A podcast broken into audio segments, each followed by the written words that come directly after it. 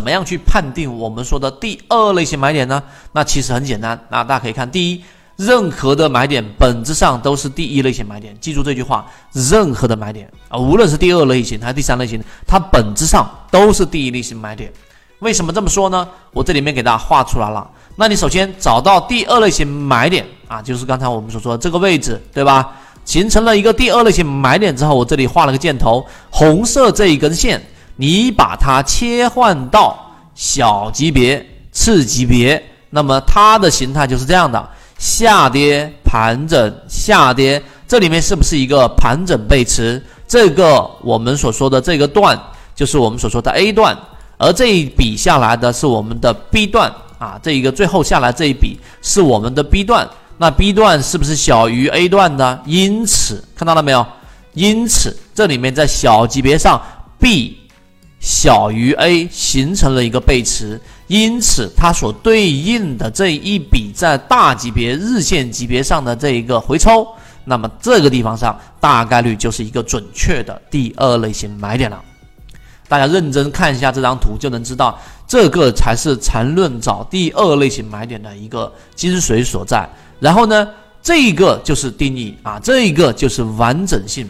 那么最终我们再往下看一看，还有什么方法能够让我在第二类型买卖点上更加增加我的确定性呢？答案也是一样的，再增加我的确定性，那就是怎么样？那就是我要在这个地方上增加一个点。那第二个方法。就是我们看，首先级别越小，它的确定性就越低。你在一个一分钟级别当中发现了一个第二类型买点，它极可能在五分钟或者十分钟左右就消亡了，因为一分钟它是一个太小时间周期的一个上涨和下跌和走势，所以它的不确定性非常高。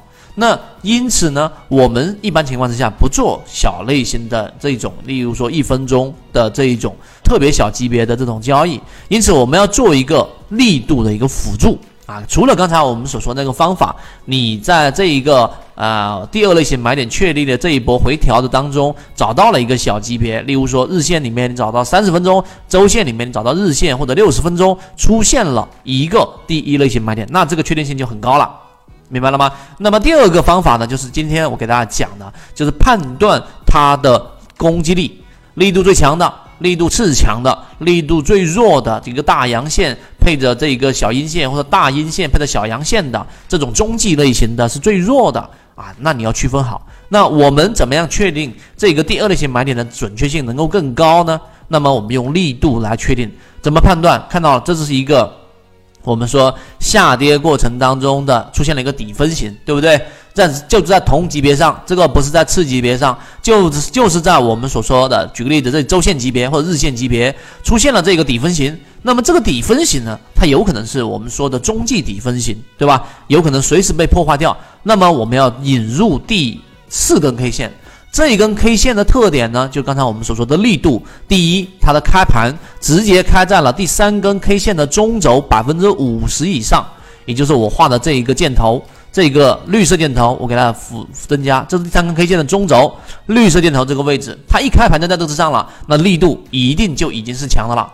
第二个，就它的收盘直接收到了第三根 K 线的极值以上。什么叫极值？就它的最高价。啊，它的最高价之上，它收盘收到了这里，那么这两点就确定了这个底分型的确定性更高。也就是说，你虽然说拿出了一根 K 线，可能百分之三或者是百分之二左右，或者百分之五左右的一个空间，给它来确定这个底分型的这一种稳定性跟力度。那么在这个第二类型买点把握了之后，那这一波上行至少就有一个百分之十、百分之十五左右的一个利润了。